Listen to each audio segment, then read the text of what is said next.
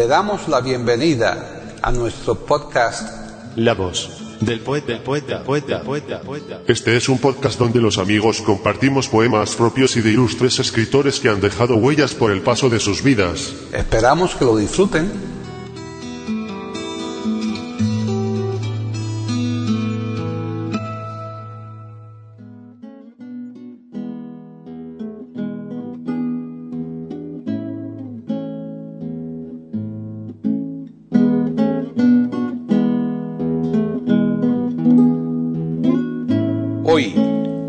Del poeta de eiberoamérica.com, Paquita Sánchez Calvarro presenta a Fabio Arciniegas declamando el libro de poesía de Antonio Perán, Via Crucis.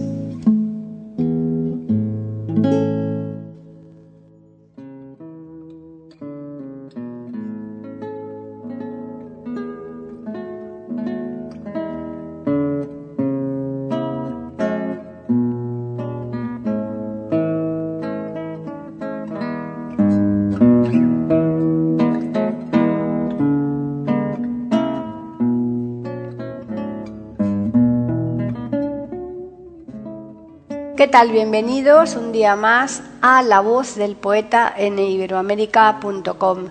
Soy Paqui Sánchez Galvarro.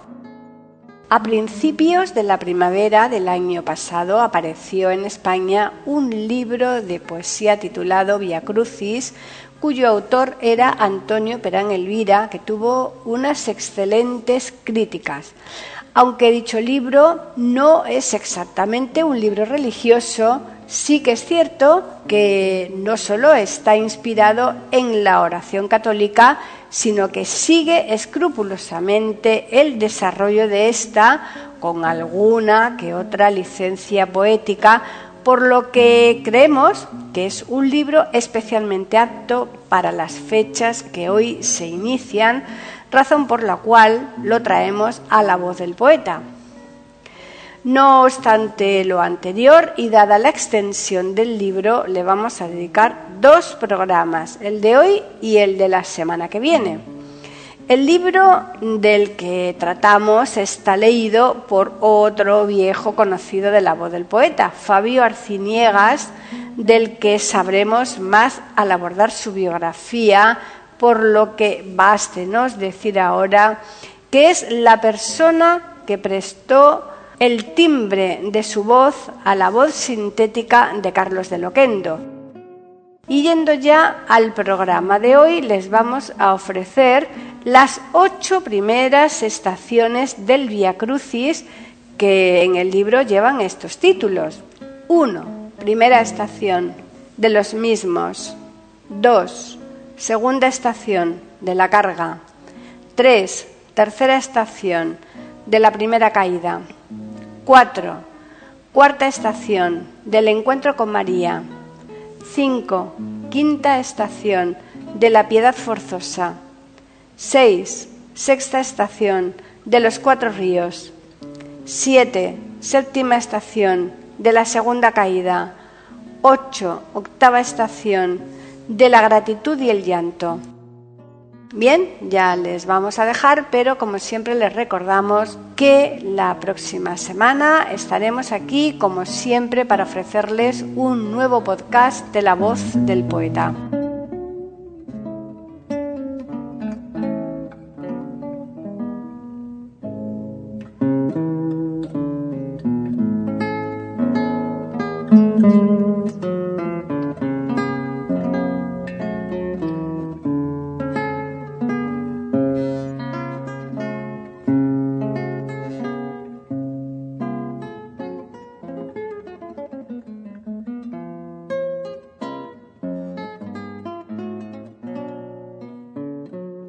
Antonio Perán Elvira nace el 3 de octubre de 1954 en Lorca, Murcia.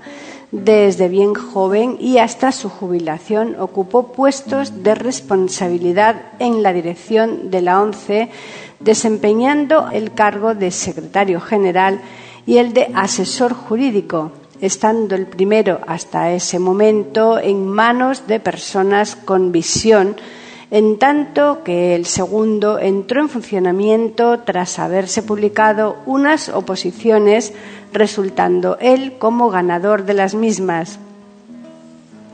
Aunque su vida laboral se ha desarrollado en torno al derecho, ha combinado este con sus dos grandes aficiones que son la música, de ahí que realizara la carrera de clarinete, y la escritura, especialmente poesía.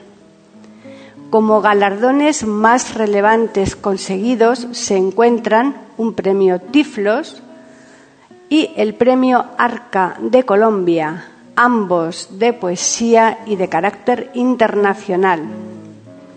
Respecto a sus publicaciones se encuentran, por un lado, una partida de dominó y escuela de dominó en prosa, especialidad de disciplina, y diálogos con mi perro Sancho y en la mansión de los céfiros, poesía.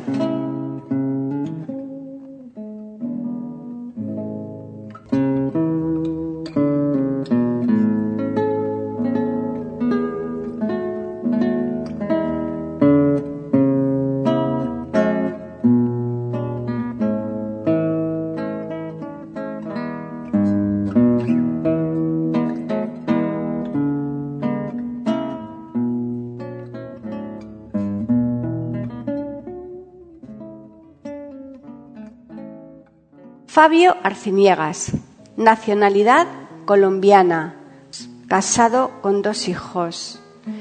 Inició el noble ejercicio de la locución en 1985 cuando fue escogido por sus compañeros de colegio como narrador para la presentación de una obra de teatro.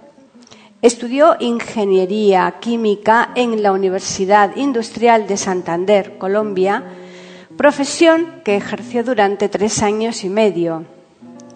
A partir de julio de 1997 se dedica por completo a la locución comercial, actividad que hasta la fecha viene realizando.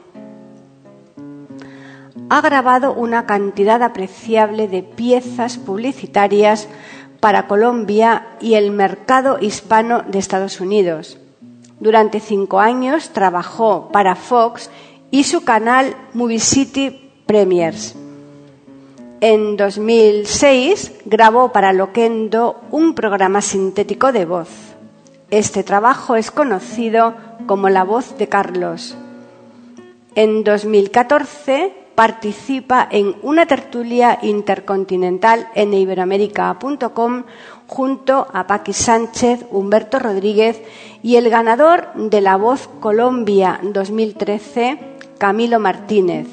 A partir de este instante, Fabio ha aumentado su colaboración con radiogeneral.com presentando el programa Los Nuestros y La Voz de Carlos con escritos que se reciben de los oyentes y más tarde emprendió otro proyecto con escritos sobre personas consagradas o bien anónimas titulado El cuento sobre la mesa.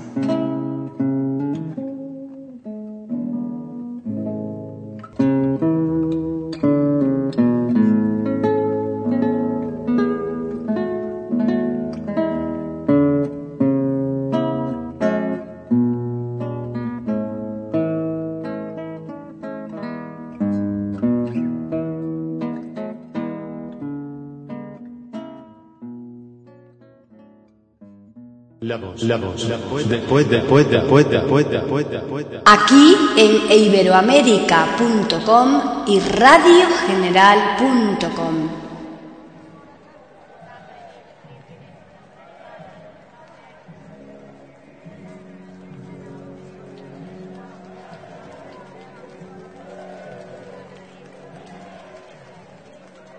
Primera estación. De los mismos. 1. No son los mismos. No son los mismos. Estos que gritan espadas, pidiendo lenta mi sangre, no son los mismos que los que hendían el aire con la paloma más alta. No son los mismos. no son los mismos. Los de la paz en las aves tenían manos de nube. Estos del grito no las conocen tan dulces, ni las entregan tan ágiles. No son los mismos. No son los mismos. Los de los aires azules miraban con ojos leves. Estos del filo me miran sin que los duendes prendan por ello la lumbre. No son los mismos. No son los mismos. Eran aquellos tan fuertes con sus falanges de flores. Estos que digo son simplemente feroces y por feroces estériles. No son los mismos. No son los mismos. Unos contaban por montes los brotes de los jardines, otros por siglos la sucesión de la triste desolación de los bronces. No son los mismos. No son los mismos. No son los mismos.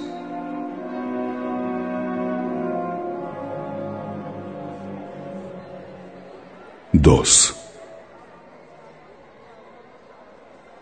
¿Dónde estarán iguales los diferentes? ¿Dónde los ademanes de los ausentes? ¿Dónde los mares anegarán el eco de los cantares? Probablemente quedo por los cristales, incluso desistiendo de las señales, y hasta sospecho que bajarán al llano mi fe en su pecho.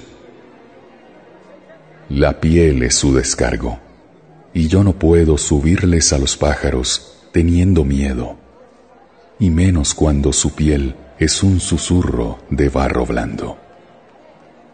Por eso les excuso. Es tan amargo ser libres en el humo y, sin embargo, tan inseguros, tan dados al enojo de los conjuros. Por eso les perdono. Se les compuso con el dolor de fondo y el mal en uso.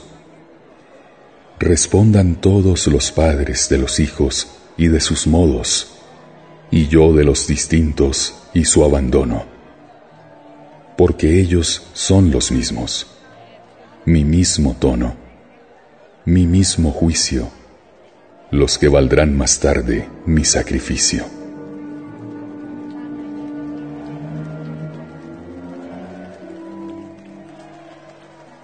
3.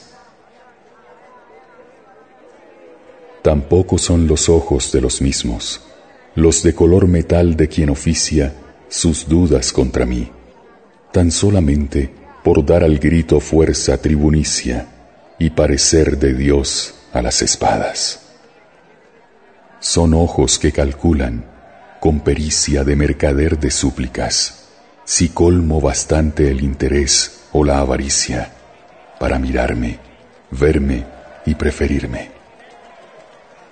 No son sus manos aves y caricia, en paz de nubes blancas y en alerta callada por amor y por justicia, como las de los mismos, las del uno, unánimes en su quietud patricia, descansan predispuestas a la noche y a despertar a salvo para albricia del ángel vigilante del estrago, con ala laxa y acomodaticia.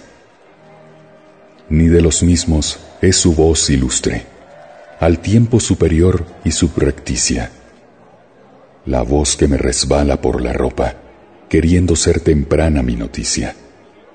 La que le bastan látigos concretos, la que en el crimen más me beneficia.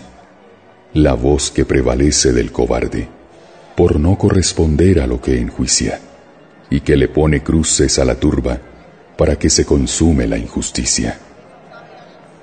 Él no será los mismos, ni lo sois los que por profesión haréis justicia, sin profesar justicia donde vais. Os falta la paloma más propicia, la que remonte el grito que encontréis, y las espadas turbias de malicia, a fin de perdonar peccatis suis.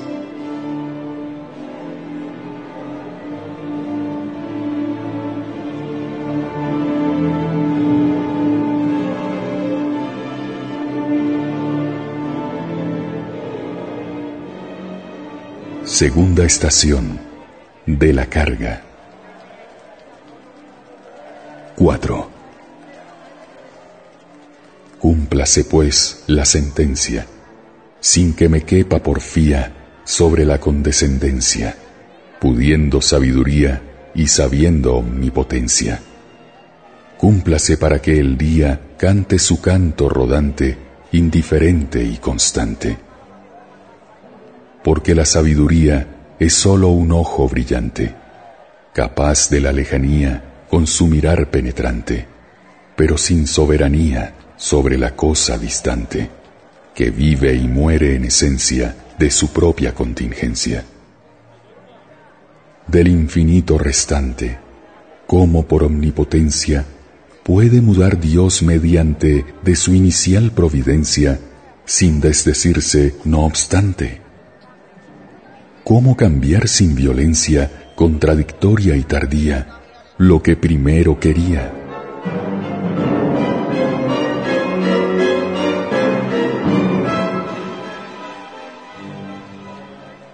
Cinco. Escrito fue y es la carga prevista de mi condena, mi carga pesada y larga, la que se tiende en la arena con terquedad de semilla para que vaya mi pena desde la risa amarilla hasta la lágrima roja. La que de pies arrodilla hace de la paradoja ya celestial compostura, ya rendición y congoja. Y luego, por la cintura, pugna por arrebatarme la dignidad y la altura, como si, por humillarme, fuese la cruz inocente y a mí debiese pesarme su obstinación insolente. A mí, que he sido del triste reparación permanente, el torso que no desiste de sostener, el soporte que todo duelo resiste.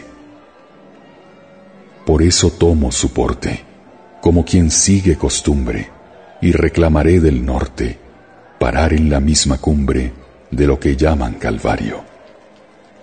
¿Cuántos de la muchedumbre serán clamor partidario? Y del crucial alzamiento un brazo más, solidario, solo por mi sufrimiento. Y ni no por si no consigo ráfagas para mi viento y desfallezco conmigo. Escrito fue y es forzoso que se ejecute el castigo.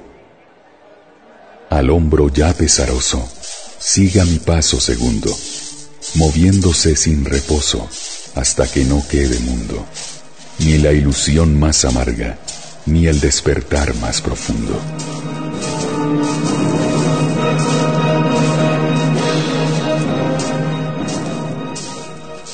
Seis. Vamos, madero. Vamos ligero. No te detengas a hablar Nada que digan los que te sigan ya te debiera importar. Vamos, madero, lúcete entero, que se te vea pasar. Si es asombrosa la mariposa, nunca será por volar. Tú les sorprendes por todos los duendes que mueven tus pies al andar. Y porque sueles cantar a tus fieles la nana sencilla del mar Eres jinete que jura y promete llegar y erigirte un altar, donde recuerdes los árboles verdes pendientes del ojo solar. Vamos, madero, hiende el sendero con tu espolón vegetal, que de la flecha parta derecha tu rectitud vertical. Vamos, madero, aún de primero, debes de ser principal. Fuera tu cuna, la de la luna, y amanecieras igual. Tú les pareces a Dalid de los jueces, el que dicta sentencias de sal, el que mantiene la verdad y previene de la voz a través del cristal. Tú les conmueves, pero poco les mueves de la lástima superficial y les conciernes, sobre todo los viernes, por su forma de espada final. Abstente, madero. Yo bien que quiero. Más. No más.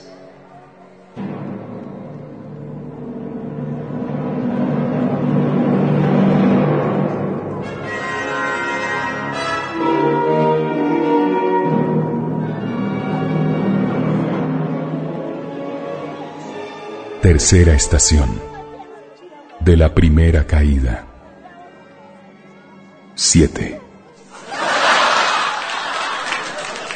No sé qué me pasó. No sé si tropecé, o si es que resbalé, o si alguien me empujó. No sé qué sucedió. De pronto me encontré saliéndome de ti, como si lo que fui dejara lo que fue por no se sabe qué. Hasta que percibí mis pasos más allá del paso que se da, y entonces te perdí conmigo y sobre mí. Ignoro si, quizá, la tierra demostró sorpresa como yo o me esperaba ya. Tampoco se sabrá si me esperabas tú.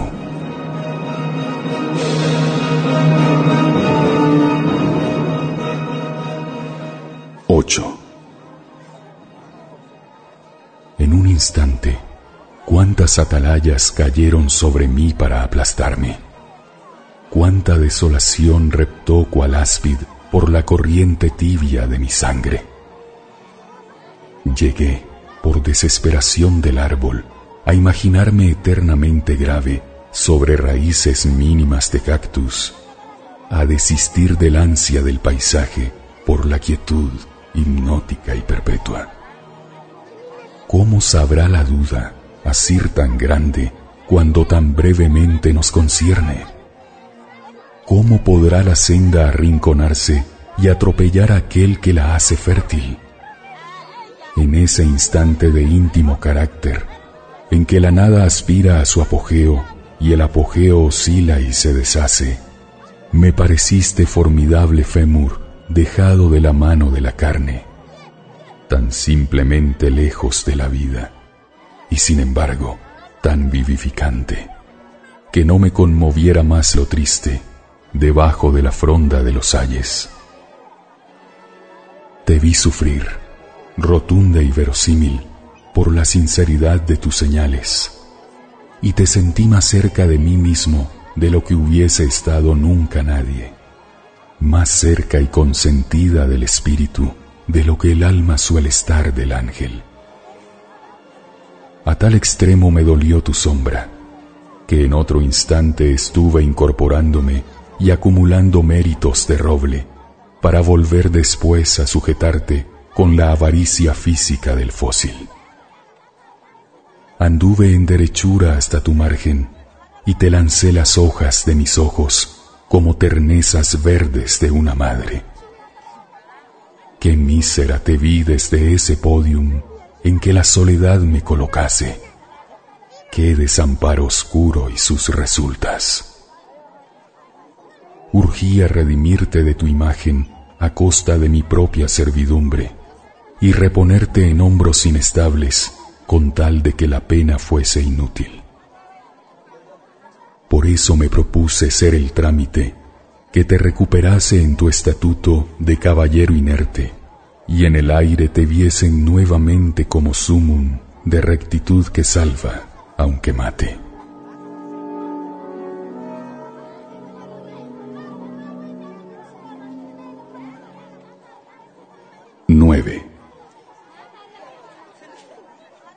Así que vuelva la carga, que fuera mi compañera mi carga pesada y larga, la que de nuevo se encarga con terquedad de madera de que la pena me hiera, la que de nuevo me humilla. Igual que en la vez primera, le serviré de escalera para que suba a mi orilla su maquinaria sencilla y alcance la misma cota. Le rendiré la rodilla, sin condición ni mancilla, para mi túnica rota y en reverencia devota le inclinaré la cintura y mostraré la derrota del brazo que la alborota para volverla a la altura. La trataré con dulzura mientras los hombros me embarga, e insistiré en la andadura para su gloria futura y para mí más amarga.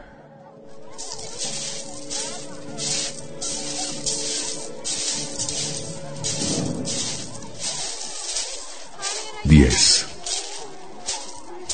Vamos, madero, muévete, pero sin fracasar al andar. Sirva la ciencia de tu experiencia para aprender a llegar. Vamos, madero, con un esmero y un pundonor ejemplar. Toma la ruta que te disputa la posesión del lugar. Les agradeces lo que les mereces, mas ya sin dejarte engañar.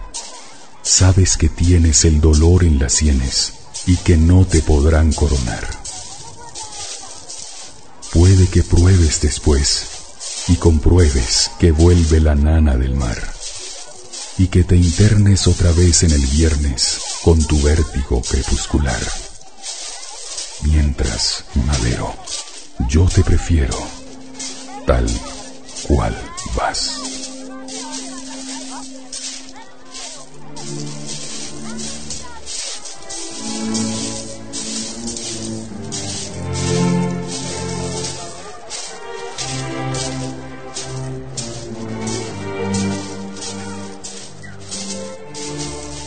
Estación del encuentro con María. 11 esa que ves, con la mirada atenta a cada paso que des, es de los tres la más dañada por la pisada de nuestros pies. Lo que daría porque su pena fuera la mía, de mí entera, y tú, María, y yo, madera.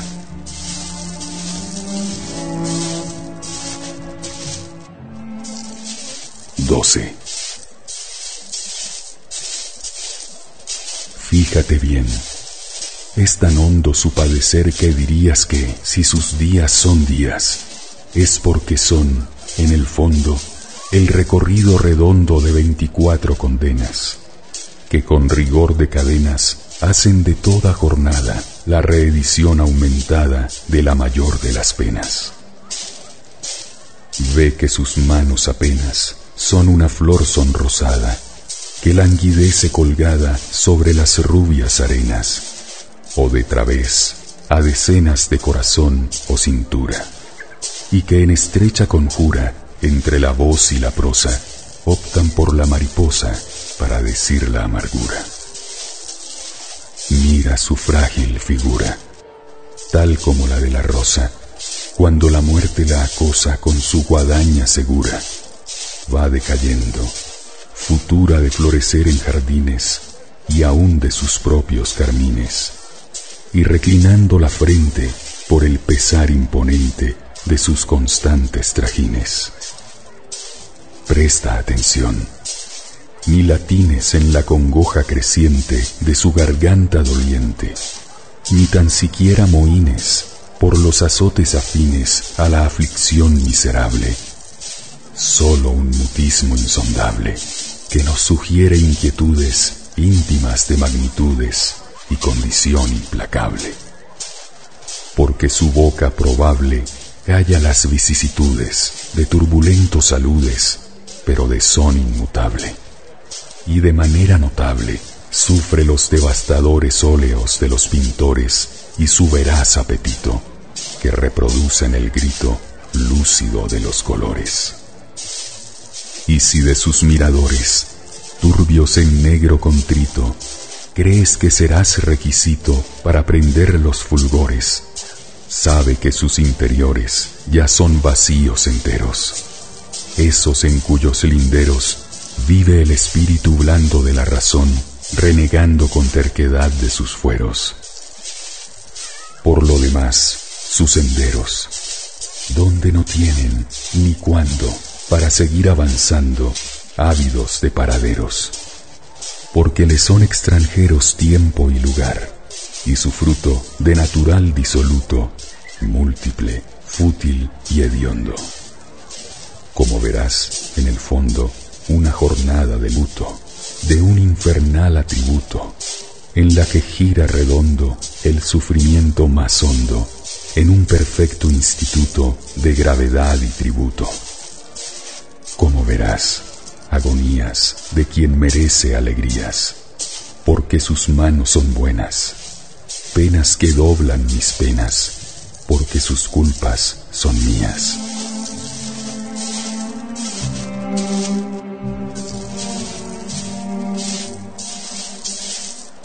Trece.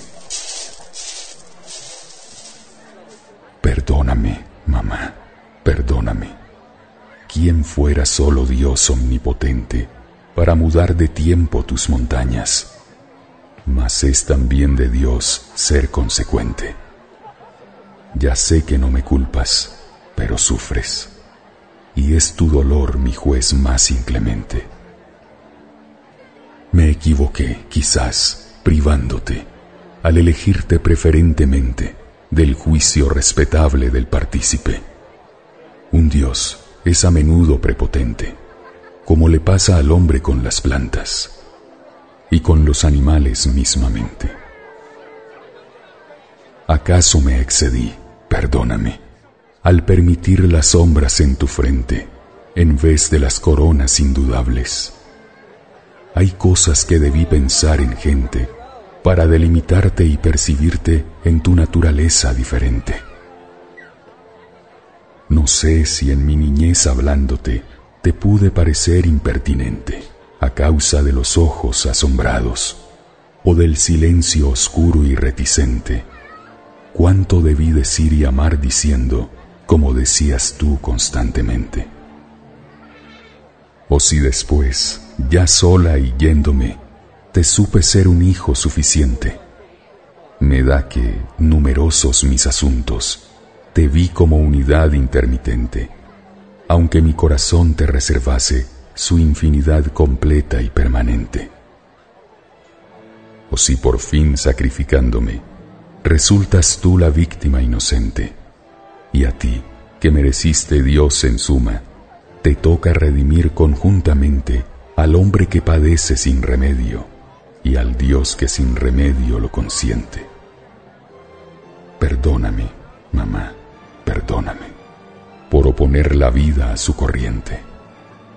No quiero disculparme convenciéndote de que morir en Dios es aparente, ni prometerte tronos acercándonos, ni tan siquiera un hijo precedente. No quiero consolarte dándole motivos a la lágrima reciente tu mal no se remedia con razones, sino con evitarlo previamente. Perdóname por eso. ¿Quién pudiera ser todopoderoso solamente? Perdóname, mamá, perdóname, para poder seguir adelantándome.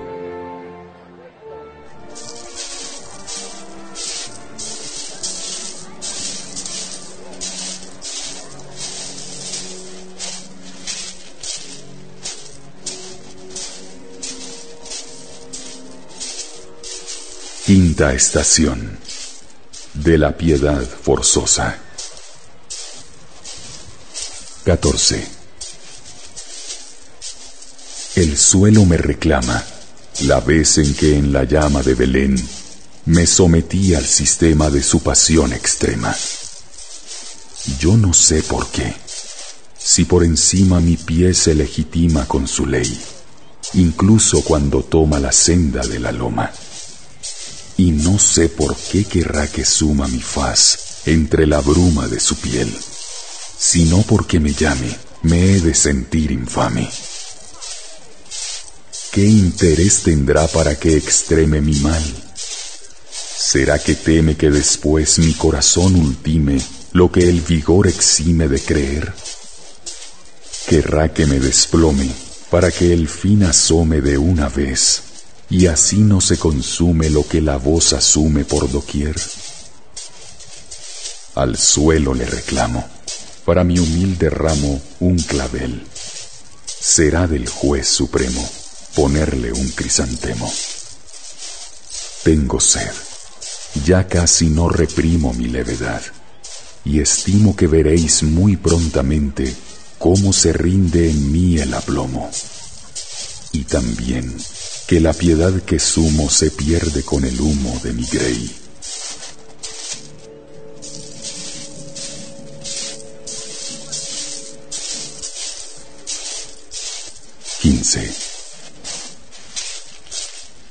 Parece que los brazos están sobrecogidos en sus mangas, contando los abrazos que perderán con darme, contando cuántas son sus esperanzas apenas con los dedos, y cuánta por las veces que temblaran su infinidad de miedos. Qué inmensamente grande si fuera del esfuerzo la constancia, sería mi suplicio. Qué dicha la del suelo que reclama poner al sacrificio su término por ende. Mas el piadoso suelo no me basta, ni el brazo temeroso tampoco. Yo sé que, por más que caiga, tendré por fin reposo donde la cumbre es breve lo supe desde Dios y su garganta. Y solo Dios es uno. Aquel sí me tendrá, porque mi carga, de modo inoportuno y pertinaz, insiste, pero serán mis fuerzas adecuadas a mi deber sumario, y siempre volveré de las espaldas. Y el brazo involuntario, de pronto disponible, saldrá de entre los pliegues de la saya para aliviar mi duelo, en cuanto prevalezca la demanda solícita del suelo, y surjan los temores al juicio prematuro de las almas. Aquel tendrá motivos para apiadarse de mi torpe marcha de pasos convulsivos, y el brazo sus razones para arrojar las dudas sin contarlas en el primer recodo. Y al cabo yo, un hombro que comparta mi cruz. Y sobre todo, que pugne con las nubes por la culminación de la montaña. El hombro más robusto, según el albedrío de las armas, pero paciente y justo, con el azar voluble, y afina mi dolor y mi palabra.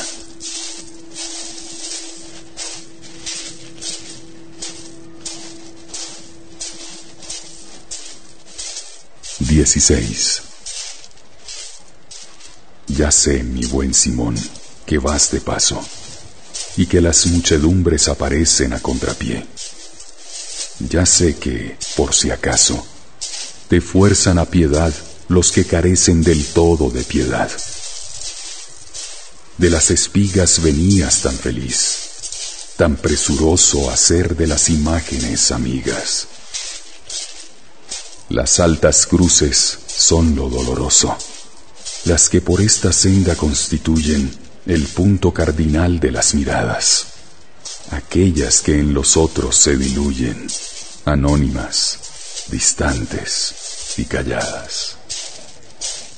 En cambio, cuán amable es el regreso, cuán bellos los contornos que permiten sentirse propio y próximo e ileso de multitudes densas que limiten los rayos que ganaste en las auroras. Qué hermoso lo que Dios hoy no dispuso. Y sin embargo no te son señoras al cabo tus protestas, por el uso que hicieron de tu dicha los que saben del mal y del imperio de las quejas. Por el contrario, en tus brazos caben amén de la nostalgia que les dejas, mi amor, tu compasión y el paraíso que te prometo ya, sin que cuestionen tus actos de después mi compromiso. Quizá, mi buen Simón, te relacionen con otro cuyo nombre les ocultas. Aclárales que no. Aquel es caso de piedra posterior y tú resultas para beber conmigo de mi vaso.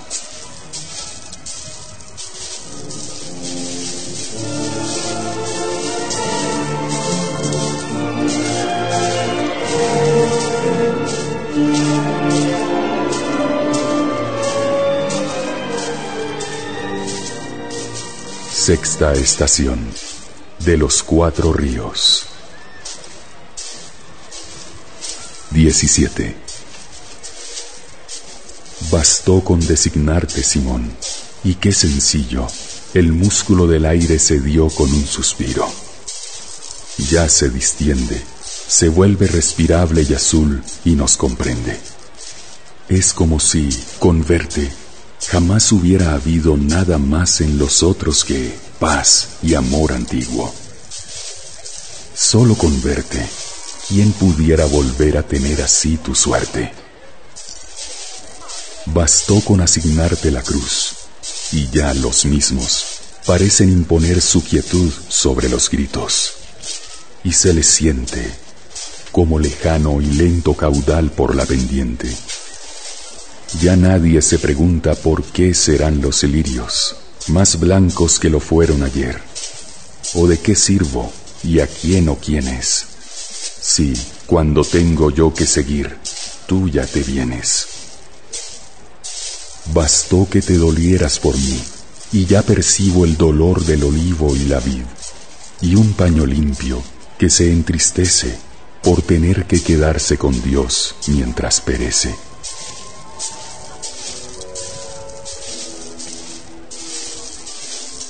18. Corren ríos por mi cara, uno de ellos, propiamente como si por mí gustara de ser río, brota líquido y caliente, caudalosamente mío, y desciende de mi frente silenciosa, múltiple en el desvarío del esfuerzo y de la rosa, del cristal y del rocío. Otro fluye como si una mariposa me rozara mientras huye con sus alas cautelosa. Sin embargo, tan sutil y constituye de los ríos a mi cargo ese sin el que se excluye mi entereza.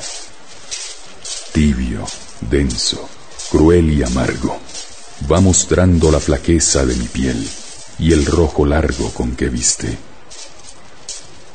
Un tercero, bien que empieza, se sorprende de que existe y reprime su franqueza de tal modo que se vuelve espeso y triste por mi rostro, y acomodo busca luego que desiste de su ruta. Pero lento, sucio y todo, es el alma disoluta de la tierra, la del lodo, y al mancharme, solamente me disputa la ilusión por recordarme hay un cuarto que disfruta satisfecho de la lluvia y salpicarme, con usar mi faz de lecho, y por él manifestarme su explosiva catarata de despecho, vil, incontinente y viva de las bocas y del pecho. Borbotones disparados en masiva confusión de corazones. Y esos, en definitiva, son el flujo que recorre mis facciones y que en ella ya produjo tanta fuerza como dones. ¿Quién pensara que en la nada a que redujo su corriente resultara tan preciso mi dibujo permanente?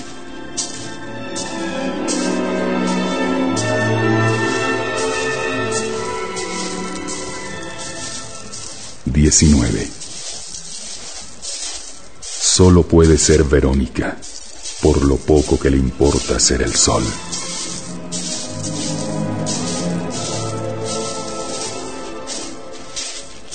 Veinte.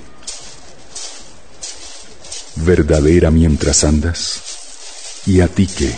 Si cuando vienes los cuchillos ponen fin a sus demandas sanguinarias y retienes de sus brillos solo luz para tus ropas, ¿qué más da? Si bien acudes desde un lado del camino, toda copas el pudor de las virtudes he recobrado. Victoriosa mientras llegas, portadora del origen de los ojos. ¿Y a ti qué? Si tú te entregas es por ser lo que te exigen los despojos de mis ríos y las lunas que prometes, tan radiantes por el celo de tus manos oportunas, y las alas deslizantes de tu velo. ¿Qué más da si en mi mejilla callan ya los surtidores, y figuro con mi faz en tu mantilla por los largos corredores del futuro.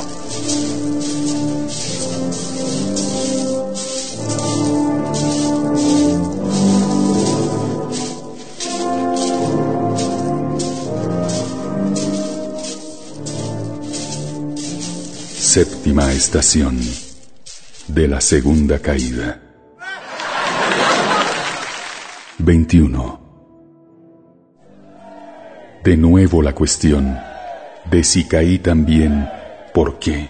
¿Por mí o por quién? ¿O de si solo son mis fuerzas la razón de que mis miembros den motivos a Caín para su risa ruin? Primero, porque estén en súbito vaivén de torpe bailarín, con pasos que no irán allí donde querrán mis pies en su trajín, y luego por el fin violento que tendrán de estrépito y montón, un fin de postración en que lamentarán ser barro y ser Adán, y no morir aún.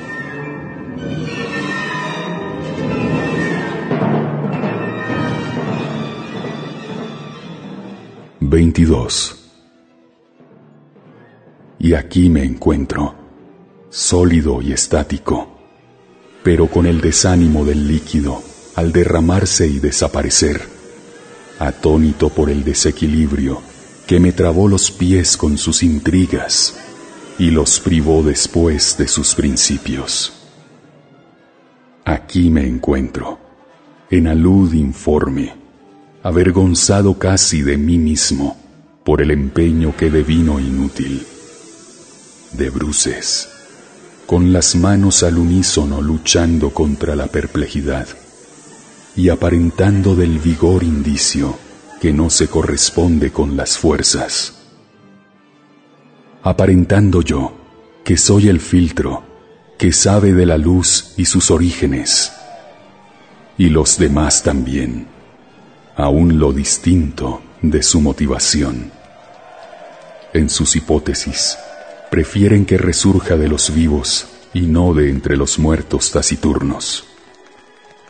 Los unos, porque niegan el olvido de Dios y su equidad extemporánea, y esperan inmediatos esos signos que muestren de su cólera celeste los rayos justicieros en mi auxilio. Los otros, por hacerme verosímil e insoportable el tiempo con vivirlo, y alegres los destellos de sus ojos.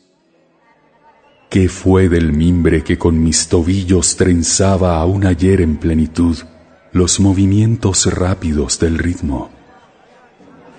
¿Qué fue de la distancia venerable tan próxima y tan pronta a mis estímulos? Ahora, sin embargo, cuán estéril parece mi tesón, qué lento y rígido moviéndome, qué lejos luce el sol. Incluso sin el peso del patíbulo, me tienta más la tierra de la duda que la de las verdades del martirio. Y bien que sucumbiera al sueño fácil de las horizontales del camino, y me sumiera al fin entre sus huecos, pero me están vedados los suspiros que vuelen sobre Dios o sobre mí. He de seguir, por tanto, con ahínco que vuelva a abrir los pechos y las bocas a las aspiraciones de infinito. He de seguir subiendo por las nubes que no despejarán más si me rindo.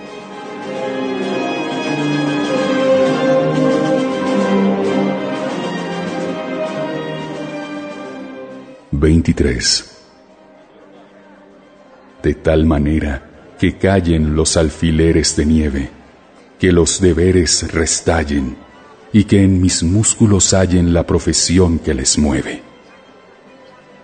Que la certeza me lleve a incorporarme y en firme pase mi paso de leve a inconfundible, tras breve trastabillar al seguirme. Inconfundible por irme, como quien viste de flores, pero también por erguirme resueltamente y asirme de las estrellas menores. Esas que en estos alcores ojos se fingen y lucen como quien mira fulgores tristes y desoladores por el dolor que traslucen, las que mi pena conducen, de modo que se detallen los pasos que ya balbucen, que con vigor se entrecrucen y que mis fuerzas no fallen.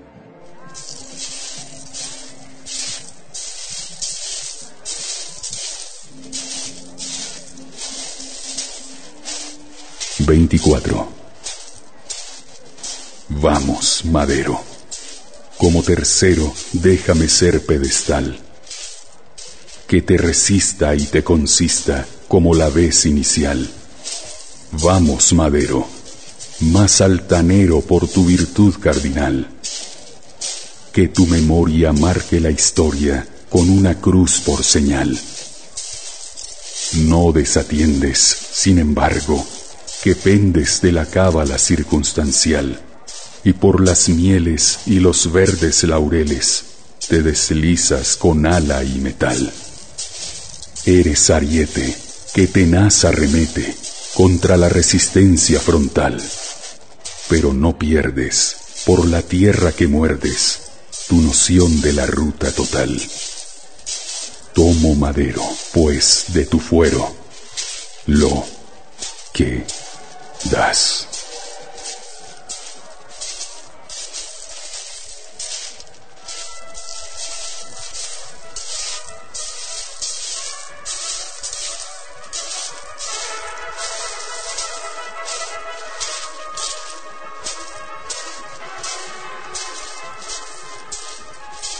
Octava estación de la gratitud y el llanto.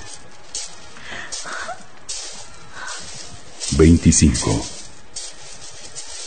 Vosotras, que lloráis con una voz que suena como si musitáis, ¿por qué me parecéis apenas azucena que justo florecéis?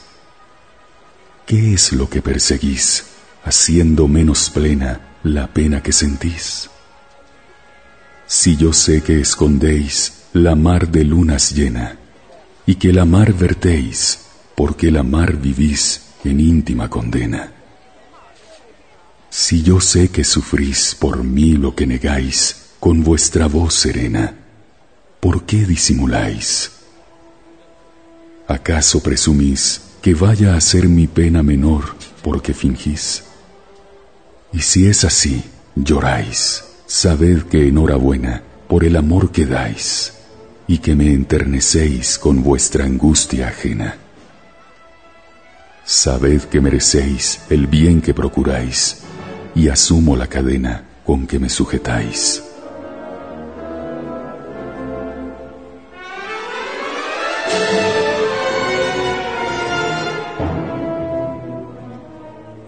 Veintiséis.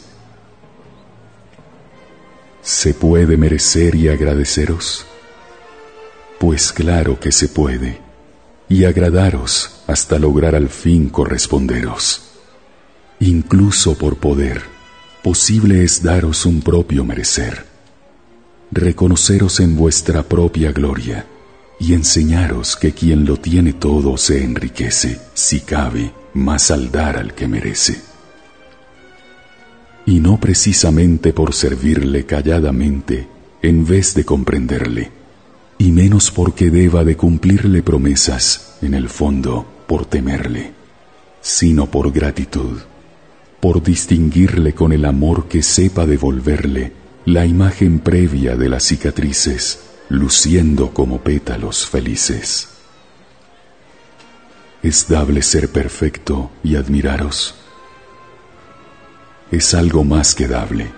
Percibiros desde la perfección es otorgaros valores por los que he de bendeciros y acaso conoceros e imitaros. ¿Y cómo no sufrir y resistiros si en vuestras carnes débiles subyace la arcilla que se quiebra y se deshace? Cuánto me gustaría conmoverme sabiéndome eficaz adelantarme a cada corazón y entretenerme, en vez de lamentarme y disculparme, en remediaros antes de dolerme. Cuánto me gustaría anticiparme. Pero de poco sirven ni las preces ante las decisiones de mis jueces.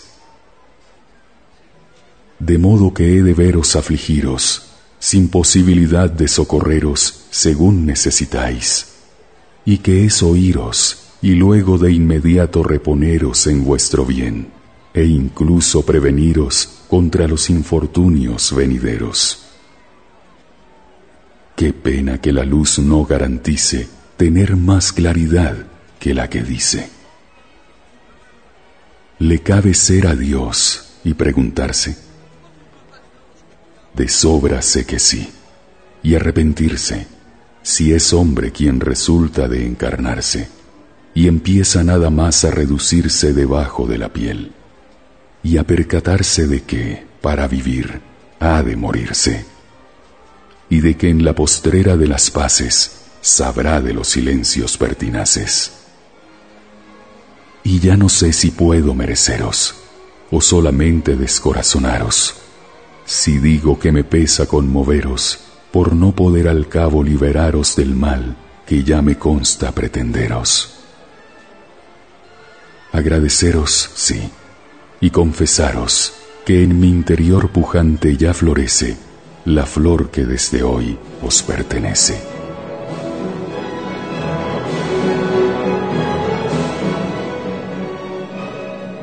Veintisiete. Esa lágrima clara que se finge pestaña, en verdad no me engaña. Sé muy bien que es llorar esa sombra que empaña la pupila pasara por la luz que dejara de lucir al mirar. Pero yo sé que es pena lo que el ojo refleja y que solo se deja confundir por bondad. Sé que soy una queja de esa lágrima buena que se finge serena por mi tranquilidad. Esa pena diría que es, en definitiva, una cruz más altiva que la cruz principal, porque sé la deriva a tomar algún día de una lágrima pía a un diluvio de sal. Y aún es más dolorosa que la misma derrota de esa mínima gota, ver que brota además tan sincera y devota, que mi pecho rebosa con la duda insidiosa de si pude dar más. Tal vez hube fecunda de esmerarme en la ayuda. Tal vez hice menuda la presión del afán. Cómo duele la duda que en la pena se funda. Cómo duele que cunda más la pena que el pan.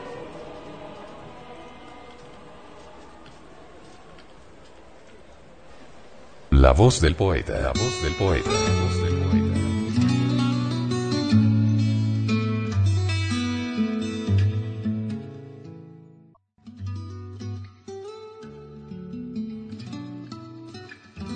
Grabación, edición y musicalización. A cargo de Antonio Verán Elvira. Le damos las gracias por haber aceptado la invitación para escucharnos. Te invitamos a participar con algún poema de tu inspiración O si tienes alguna sugerencia, Escríbenos al correo. pueden escuchar otros de nuestros podcasts en eiberoamerica.com. Ahora apaguemos la luz y dejemos descansar la voz del poeta. Mientras exista en el mundo una mujer hermosa, habrá poesía.